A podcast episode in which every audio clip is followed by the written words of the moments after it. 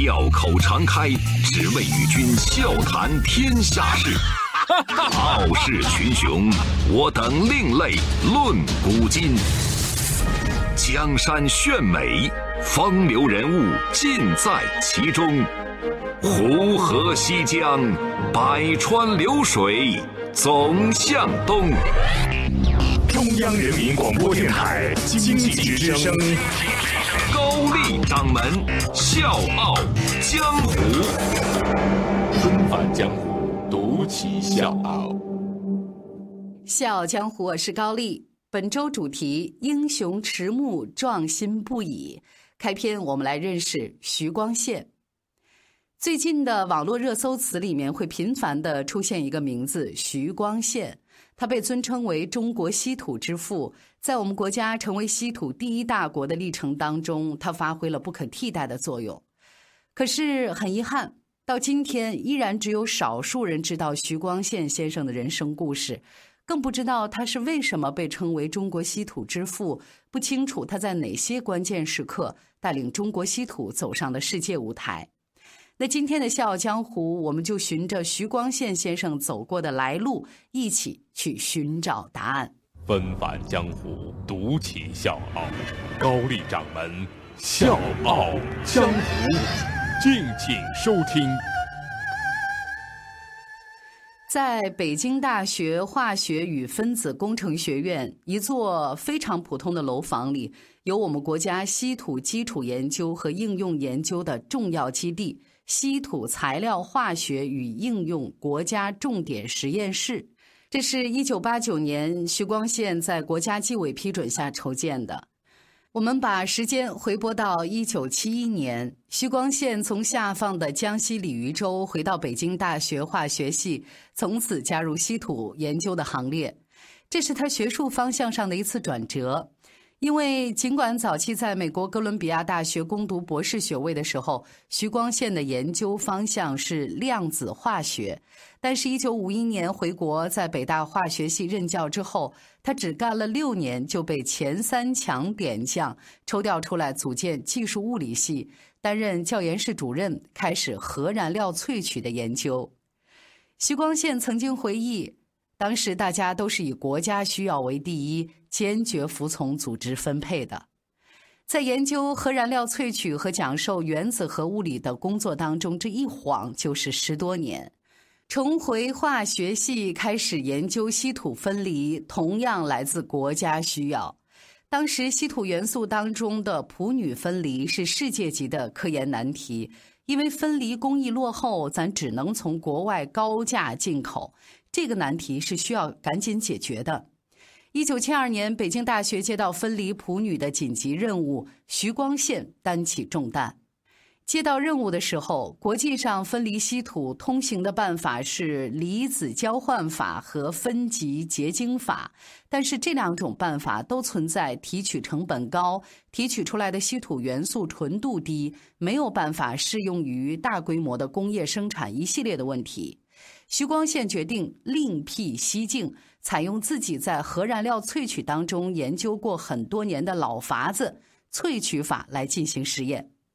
讲到这儿，咱多说两句，什么是萃取？就打一个简单的比方。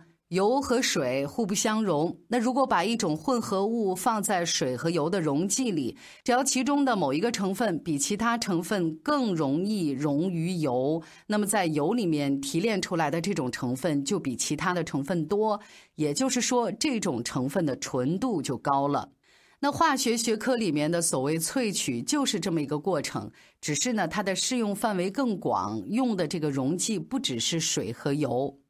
你看这个萃取，我在这儿解释起来就这么三言两语很容易，但是做起来太难了。在实际生产当中，加什么溶剂，加多少，这个过程要反复多少次，怎么才能把某种元素的萃取过程和其他元素的萃取过程？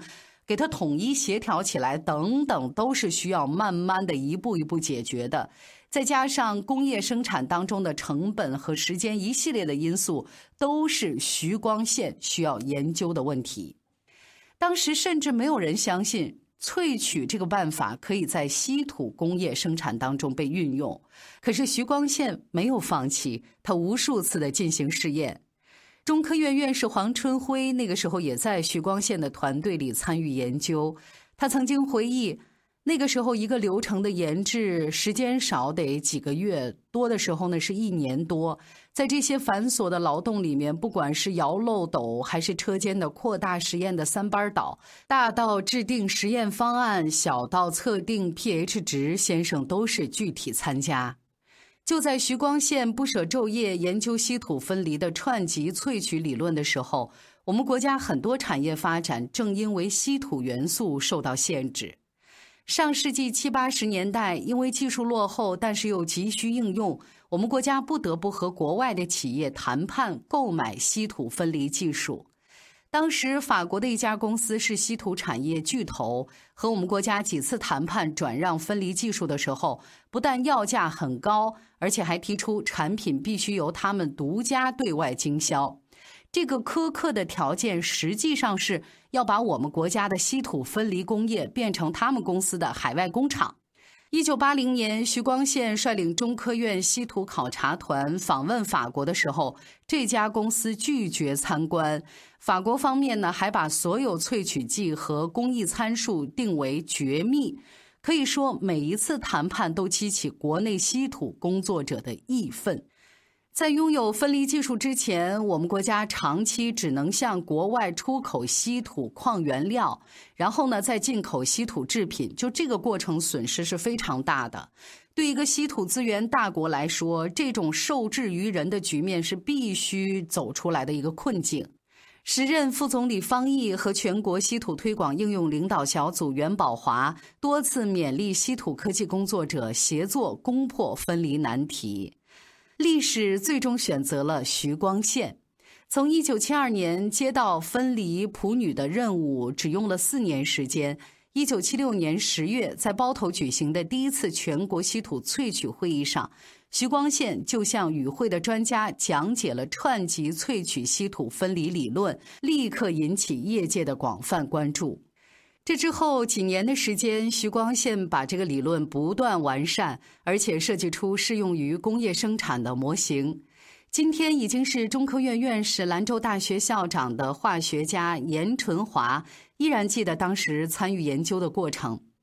那是一九八三年到一九八六年。徐光宪带领团队利用串集萃取理论和计算机动态仿真计算，建立起专家系统，可以根据我们国家不同的稀土资源、不同的原料组成，还有就是多种产品纯度规格和回收率要求等等市场需要变化，在一周的时间里设计出优化的分离工艺流程和参数，而且把设计参数直接应用在工业生产里。严纯华就是一九八三年第一次跟随老师徐光宪到包头出差，参与到这项工作里的。去包头以前，他们搜集了包头稀土研究所几十名工程技术人员经过很多年艰苦攻关获得的数据。在那个计算机非常不发达的年代，徐光宪和化学家李彪国一起指导严纯华，把庞大的数据全部模拟计算了一遍。就这么一个计算，花了他们三个多月的时间。带着计算结果，他们到了包头，在稀土分离工艺当中合理降低了化工原材料的消耗，提高了工艺稳定性和效益。几年以后，严春华从徐光宪手里接过了接力棒，成为北京大学稀土材料化学及应用国家重点实验室的主任，稀土功能材料基础研究项目的首席科学家。一九八四年七月十号，六十四岁的徐光宪完全不顾自己已经不再年轻，年事已高，专程赶到包头。当时的包头将决定我们国家能不能改写被国外稀土企业掐住脖子的命运。当时离包钢有色三厂萃取槽和管道流量计这些设备试运行只有五天了。徐光宪坚持亲自查看设备和原料，因为这是根据他提出的原理设计的设备。现场查看以后，徐光宪果然发现了问题，他马上把情况反馈给了包钢三厂的负责同志，重新调整设置。七月十五号，包头迎来了我国稀土产业发展史上里程碑式的胜利，设备开启运转，只用了九天就拿到了合格的纯铝产品。这次稀土全分离工业试验的成功，就意味着我们国家矿企从此绝不可能成为外国企业的海外工厂，也为以后的研究和应用打下了基础。包钢的老工程师马鹏启还记得一次扬眉吐气的经历：一九八八年十月，日本东京举行第一次中日稀土技术交流会。当时的日本媒体非常嚣张地说，要坚持三条原则：第一，中国提供原料，日本精制；第二，坚持在需要地点精制；第三，不能向中国提供分离技术。马鹏启谈起这件事情，现在依然是很轻松。他笑着说：“其实当时我们并不需要他日本的分离技术。一九八八年，我们已经形成了咱自己的分离技术体系。”当然，咱之所以这么有底气说出我自己的分离技术体系，这都要得益于徐光宪不遗余力地推广串级萃取理论。一九七六年提出这个理论之后，全国各地的稀土工作者是都要学习的。为了尽快的扭转技术受制的这个局面，一九七七年六月，徐光宪组织了一个为期半个月的全国串级萃取理论讨论班，后来呢叫讲习班。当时的地点在上海，全国九所大学、十一个科研院所和七家工厂的一百多名科研人员，还有就是一线的技术人员，都齐聚上海学习新理论。之后，这个学习活动每年举办一次，培养了大批的人才。很快，全国各地的稀土企业都成功实践了串级萃取理论，极大的缩短了工作周期，而且呢，也让工艺参数最优化。一排一排貌不惊人的萃取箱，像流水线一样连接起来。只需要在这边加入原料，在流水线的另一边就会源源不断的输出各种高纯度稀土元素。过去那种耗时长、产量低、分离系数低、没有办法连续生产的工艺被彻底抛弃。从上世纪九十年代开始，因为我们国家单一高纯稀土大量出口，就使得国际单一稀土价格下降了一半儿曾经长期垄断稀土国际市场的一些国外稀土生产商，不得不减产、转产甚至停产。这个现象被国外称作是 China Impact，也就是中国冲击，影响是非常深远的。那些曾经站在稀土分离工艺顶端、傲慢睥睨中国的人，就突然发现，这个领域的领头羊已经不再是往日的美国、法国和日本了，而是中国。二零零九年一月九号，人民大会堂灯光璀璨，国家科学技术奖励大会召开。国家领导人把二零零八年度国家最高科学技术奖的证书颁给了八十九岁的徐光宪，全场响起了经久不息的掌声。周一到周五早间五点，下午四点，欢迎收听高丽掌门笑傲江湖，请在公众微信搜索“经济之声笑傲江湖”，记得点赞哦。一九二零年，徐光宪出生在浙江绍兴一个中产阶级家庭。他们家跟别人合伙开了一家布店，那家境还算殷实。可是好景不长，徐光宪小的时候呢，布店因为二哥赌博欠债，被迫关门还款。父亲呢，也是备受打击，病故，从此家道中落。那次变故之后，母亲经常教导徐光宪和他的兄弟：“家有良田千顷，不如一技在身。”要他们用功读书，学习技术，不要依赖家庭。母亲的这句话对徐光宪的一生都产生了深远的影响。他从小就读书很认真，每天上学一定是第一个到学校，一早就站在校门口等着学校开门。高中的时候，为了早点就业，徐光宪转学到杭州的浙江大学附属高级工业职业学校读土木科。可是，一年以后，杭州沦陷了。徐光宪不得不随校转到了宁波高等工业学校。这段辗转的求学经历练就了他一颗火热的爱国心。一九四零年，徐光宪顺利考上上海交通大学化学系。在四年的学习里面，他始终是在班里排第一的成绩。之后，徐光宪通过了一九四六年的全国留学生考试。他先是借钱去了美国华盛顿大学学化工，半年以后去哥伦比亚大学暑期班试读，选的两门课考试都是满分。也因为这个原因，他转到了哥伦比亚大学攻读博士学位，主修量子化学，而且被聘为助教。一九五一年，徐光宪获得了哥伦比亚大学博士学位，在哥大，他迎来了自己学术生涯的第一个高峰。一九四九年二月，他当选为美国菲拉姆达阿珀西隆荣誉化学会的会员，接受一枚象征开启科学大门的金钥匙。一九五零年十月，他当选为美国荣誉科学会会员，再次接受一枚金钥匙。毕业之后，他原本是可以留在哥伦比亚大学做讲师的，也可以被举荐到芝加哥大学做博士后。摆在徐光宪面前的是一片锦绣前程，但是他毅然决定回国。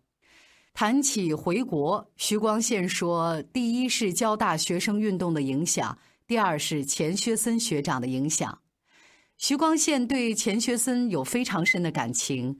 我们在念书的时候，他已经是加州理工学院喷气推进中心的主任了，实际上是航天航空导弹技术的第一把手。但是他决心要回到祖国报效祖国。当时抗美援朝已经开始，钱学森回国受到百般阻挠。美国提出法案，要求全体留美学生加入美籍，不准回国。这项法案一旦通过，徐光宪和他的妻子高晓霞就可能再也回不到祖国了。这个时候，也是高晓霞攻读博士学位的最后阶段。他考虑再三，对徐光宪说：“科学没有国界，但是科学家有祖国。”他决定放弃博士学位，和先生徐光宪一起回国。一九五一年四月，夫妇俩假借华侨归国省亲之名，登上了轮船，带着建设新中国的愿望，踏上归途。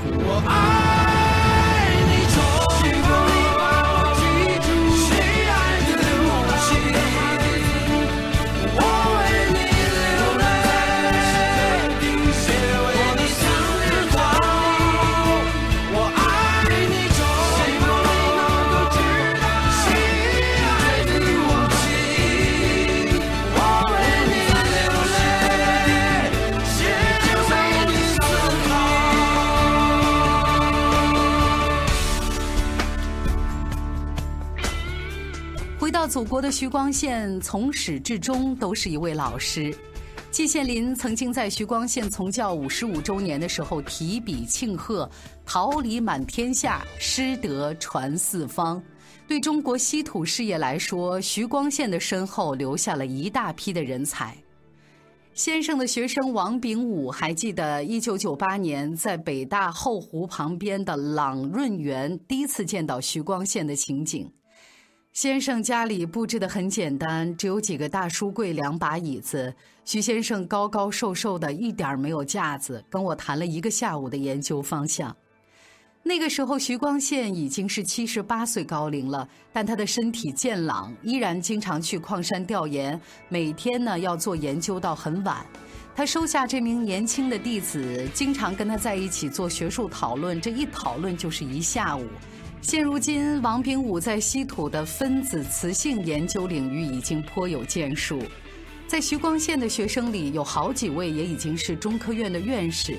春风化雨，润物无声。徐光宪留给中国稀土的，还有一方人才的富矿。笑傲江湖，我是高丽，英雄迟暮，壮心不已。明天继续。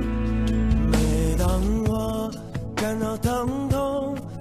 想让你抱紧我，就像你制作的那样触摸我的灵魂。每当我迷幻的时候，你都给我一种温暖，就像某个人。的手臂紧紧搂着我的肩膀。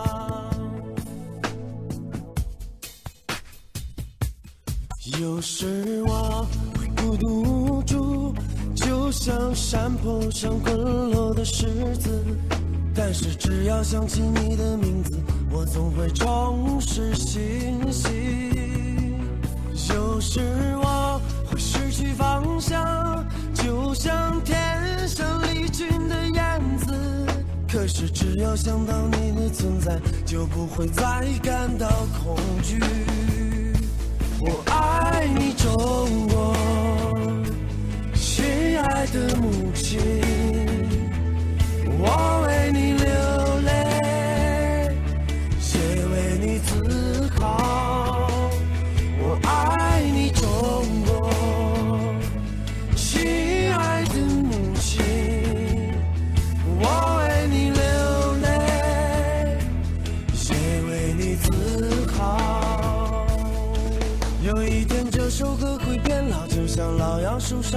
的指甲。可我还会一遍遍歌唱，它如同我的生命。有些人会慢慢消失，有些情感会渐渐破碎，可你却总在我心中，就像无与伦比的太阳。